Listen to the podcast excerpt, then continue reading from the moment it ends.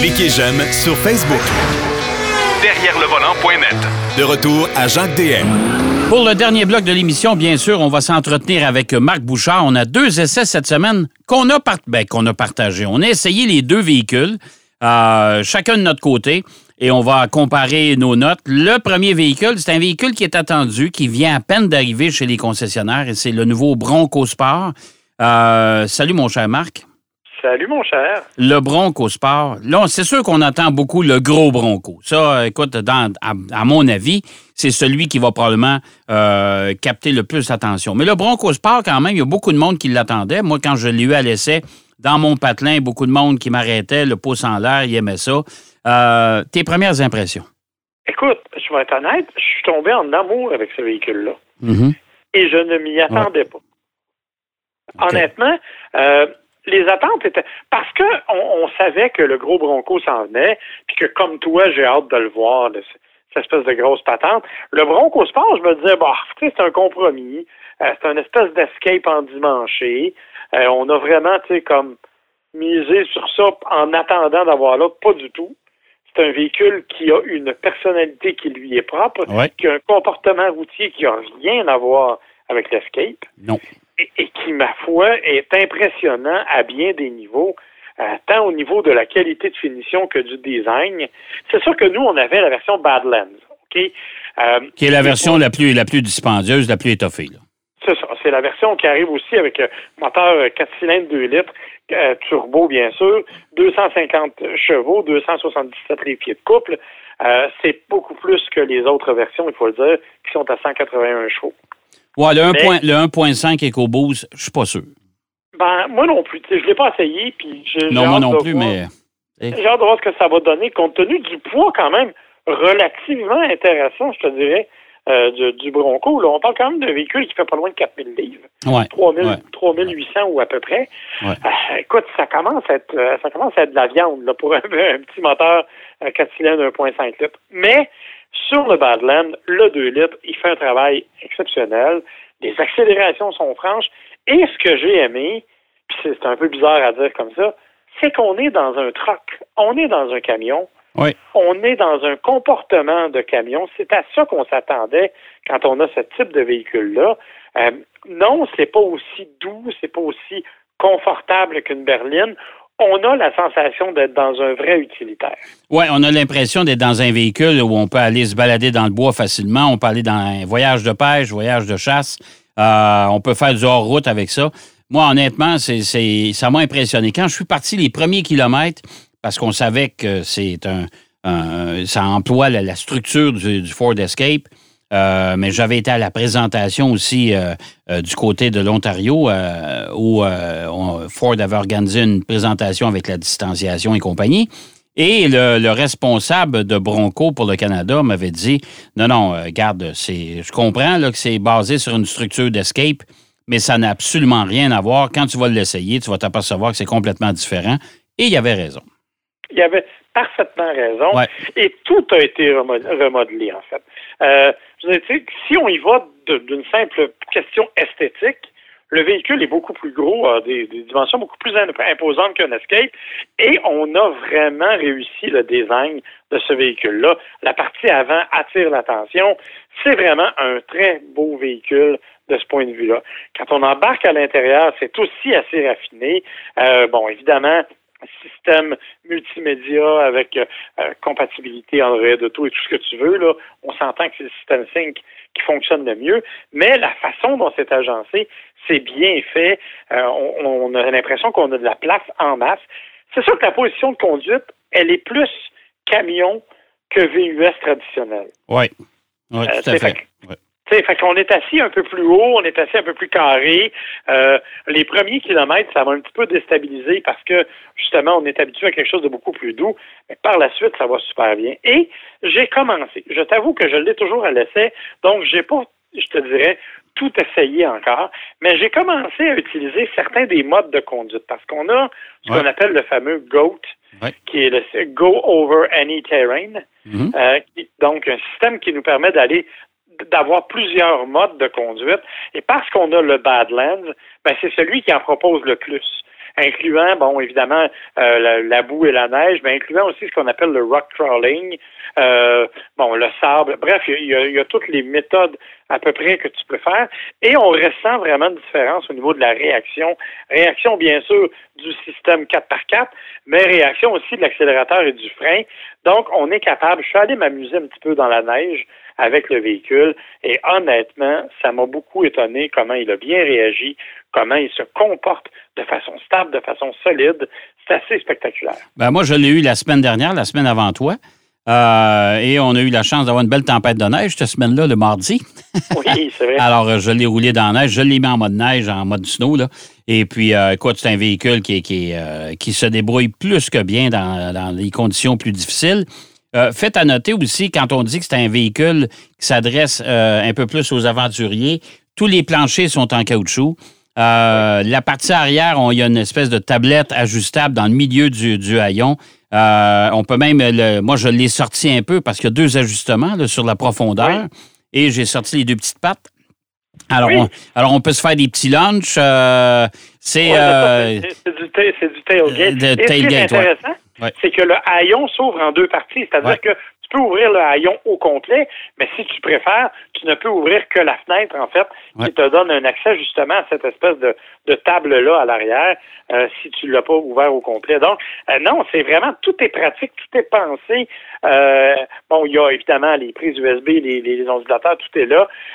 honnêtement, c'est un véhicule qui est bien fait, qui est bien pensé et qui, à ma grande surprise, est quand même pas si dispendieux. Non? Celui qu'on avait, il était quoi, 46 000 quelques cent pièces, Oui, mais la version, tu vois, la version de, de base du Badlands, si tu veux, là, sans les options, incluant transport et préparation, c'est 43 000. Oui. Non, non, c'est pas si mal. C'est vraiment, honnêtement, euh, étonnant parce que euh, il, est, il a vraiment des capacités surprenantes. Évidemment, là, les gens vont poser la question sur la consommation de carburant. Ça, pour ce que moi j'en ai mesuré jusqu'à maintenant, Évidemment, quand on est en mode urbain, c'est un peu plus difficile euh, sur l'essence. Là, je suis à peu près à 12,3 ben, en mode urbain. Bon, vois-tu, moi, j'ai fait, j'ai, quand j'ai pris le véhicule, j'ai pas remis à zéro euh, l'affichage, justement, pour la moyenne de consommation d'essence. il était déjà à 12,7, 12,8, une affaire comme ça. Euh, j'ai réussi à faire descendre ça à 11,1. je l'ai au retour du véhicule. J'ai remis ça à zéro et là, j'étais aux alentours de 9,5. Oui, mais tu vois, euh, Ford nous dit qu'en combiné, il est supposé faire 10,1. Oui. Euh, c'est-à-dire que, donc, à ce moment-là, il devrait être capable de, de je dirais, de, de, de faire, mettons, du 10,5, 10,7. Ça devrait être logique. Euh, évidemment, moi, pour le moment, comme je te dis, j'ai surtout fait de la ville et je l'ai amené dans des conditions plus difficiles sans lui donner le congé d'autoroute. Donc, évidemment, c'est plus, plus capricieux. Et, le véhicule est tout neuf, hein? on s'entend là-dessus. Là. Tu es, le deuxième à l'utiliser. Moi, j'étais le premier, fait que tu dois être rendu à quoi? À 1000 km peut-être sur le camion, là? Oui, à peu euh, près. Là, donc, bon, tu sais, alors, euh, j'ai l'impression qu'il y a un temps de, rodage aussi qui va faire que la, consommation d'essence va diminuer un peu. Effectivement. Et dernier détail qui est quand même intéressant, 2200 livres la capacité de remorquage. Ouais. Euh, pour un véhicule qui n'est pas, qui est pas si gros, dans le sens où ça demeure quand même techniquement un, un utilitaire sport euh, moyen à petit. Euh, ben, c'est quand même bon suffisant pour ce que ça doit faire. Mais, honnêtement. Mais curieusement, moi, vois-tu, ma femme a regardé le véhicule de l'extérieur avant de monter à bord? Ouais. Euh, puis elle dit, c'est pas gros, hein? C'est tout petit comme véhicule, hein? Je dis, oui, c'est pas, pas très gros, là, c'est sûr, on s'entend là-dessus. Là. C'est un, c'est un compact, dans le fond. Là. Euh, puis une fois installé à bord, mon fils a monté avec nous autres. Et puis, euh, ils m'ont tout regardé et ils ont dit Écoute, il y a donc bien de l'espace là-dedans. Il y a de l'espace et la façon dont tu regardes. Tu vois très bien, la visibilité est excellente de tous côtés. Mais quand tu regardes en avant, tu as vraiment l'impression que le capot prend de la place. Tu as vraiment l'impression que tu es dans un véhicule beaucoup plus gros qu'il ne l'est en réalité. Oui, oui. En tout cas, moi, j'ai bien aimé ça aussi. Je suis même avec toi. Ça, c'est euh, dans, mon, dans ma liste d'achats. À m'acheter un utilitaire, j'achèterais ça avant n'importe quel SUV traditionnel. Écoute, mon épouse a débarqué, elle, avait une commission à faire, OK? Hmm. C'est celle-là qui était en arrière. Je dis, ben, prends-les, puis vas-y. Quand elle est revenue, le premier commentaire qu'elle m'a dit, c'est Ça vaut combien, ça? Hmm. Ça me semble que je m'achèterais ça. Non, non, non. C'est un véhicule hyper intéressant et je suis convaincu que Ford va avoir beaucoup de succès avec ça. Oui, effectivement. Puis, écoute, c'est un bon coup de la part de Ford. Là. Euh, on reconnaît souvent les mauvais coups des compagnies. il faut reconnaître que Ford a vraiment fait un beau coup avec ça. Oui, malheureusement, il y a déjà un rappel dessus, mais ça, Ford, c'est une compagnie responsable et euh, je sais que c'est les rois des rappels quand il y a des nouveaux modèles qui arrivent sur le marché. Là. Euh, puis il y en a déjà un pour la suspension arrière du véhicule. Là. Mais... mais... attention, je, je, me permets de soulever quand même. Si vous pensez qu'il y a un rappel chez Ford et que c'est grave, je vous invite à aller voir la Banque des rappels automobiles au Canada. C'est un service qui est offert par Transport Canada. C'est en ligne. Allez voir la liste de rappels. Que Ford l'annonce puis le dise, c'est presque une bonne chose, mais allez voir la longue liste de véhicules qui sont victimes de rappels, vous allez constater qu'il n'y a pas Young Ford qui est visé. Dans non, non, non, non. Puis eux autres, ils ne l'annoncent pas, les autres. Exactement. C'est pour ça qu'à un moment donné, là, je pense que c'est vrai, c'est triste, mais en même temps, ben, je pense que ça fait partie de ce que de la, nouvelle réalité automobile. Oh, ouais. Puis de toute façon, un rappel du correct. Là. Regarde, tu t'envoies chez le concessionnaire, ça ne te coûte rien et la réparation est faite, puis merci, bonjour. Bon. Exactement. Euh, deuxième véhicule qu'on a à l'essai. Euh, tu sais que Volvo, c'est pas simple. On a déjà parlé de Polestar dans le temps. Euh, là, maintenant, nous autres, on appelle toujours ça, tous les véhicules électriques, on les appelle des véhicules électriques. Mais chez Volvo, on appelle ça, c'est la, la, division recharge. Et on est allé faire l'essai, chacun de notre côté, du Volvo XC40 tout électrique, pour rendre ça euh, simple pour tout le monde. Mais c'est le XC40 recharge. Effectivement. Un véhicule qui arrive, euh, si vous n'en avez pas commandé, je vous dirais, euh, retenez pas votre souffle, il y en aura 200 disponibles au Canada cette année. Ouais. Hein, ça que c'est pas, c'est pas. Mais en même temps, je suis vraiment très partagé face à ce véhicule-là. Et je m'explique. Le XC40 est pour moi un excellent utilitaire sport. Ouais. Il est beau, il est charmant, il est bien assemblé, il est luxueux, il est bien pensé, euh, il est une belle dimension comme pour un véhicule compact. Honnêtement, c'est un beau véhicule bien fait. Le problème, c'est que dans sa version électrique, il coûte une totale. Oui. On parle de 65 000 Bien, celui qu'on avait, était moi, celui que j'ai eu, en tout cas, la facture que j'ai reçue, 71 000 Oui, oui, mais le prix de base là, du recharge est à 65 000 ce qui veut dire qu'il n'est pas admissible à aucune aide financière. Entre autres, oui.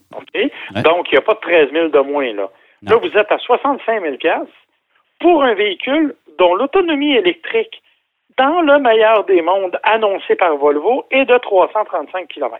Oui, ça, c'est dans le meilleur des mondes tout le temps. là. oui. Quand moi, j'ai fait l'essai, j'ai pas fait le. le on, comme moi, on l'a fait pendant quelques heures. Ouais, j'ai, j'ai eu une consommation moyenne de 28,1 kWh au 100 km. Ça veut dire que si j'avais continué, j'aurais fait au total 270 km à peu près avec la batterie pleine. Bon ce qui est, ce qui est déjà moins que ce qu'on nous annonce chez Volvo. Ouais. Mm. Euh, et, ça, c'est en faisant beaucoup, beaucoup de villes, parce que, évidemment, quand tu freines, tu es capable de récupérer de l'énergie. Oui, ça, ça, je veux t'en parler. J'ouvre une parenthèse. il y a un système de freinage avec récupération d'énergie, évidemment. Là. Oui. Euh, je le trouve un peu agressif, moi. Un peu? oui. Ben, écoute, je suis poli, là, un peu. Mais moi, ça me fait drôlement penser à la première mini électrique concept que j'avais roulé dans New Jersey. Oui. Où à chaque fois, ou à chaque fois, ou à chaque fois, ou à chaque fois qu'on levait le pied, euh, on se retrouvait avec le nez dans le pare-brise, tu sais là. Ça, je disais à la blague que le Volvo, euh, son système a une, pédale. Je me suis ramassé avec une cicatrice dans le front. Ah euh, ah en fait, ben, sauf qu'on finit par apprendre et on finit par bien le doser. On peut complètement le désactiver. Hein? C'est le système qu'on appelle conduite à un pied. C'est-à-dire que euh, vous ne touchez pas du tout à la pédale de frein, vous n'avez qu'à doser l'accélérateur, comment vous levez le pied. Plus vous levez le pied rapidement, plus la voiture va freiner radicalement. Et euh, on finit par apprendre à doser. Puis ça, ça, Nissan ça sur sa livre, hein, c'est ça? Oui. Mais euh, c'est vrai que celui de Volvo, il est très agressif. Ah, vraiment, là. Moi, la première fois que j'ai levé le pied, tu sais, je m'attendais pas à ça.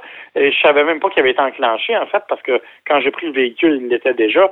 Et bon, j'ai pris une sortie d'autoroute. Là, j'ai levé le pied, mon Dieu. Je pensais m'immobiliser au milieu de la sortie.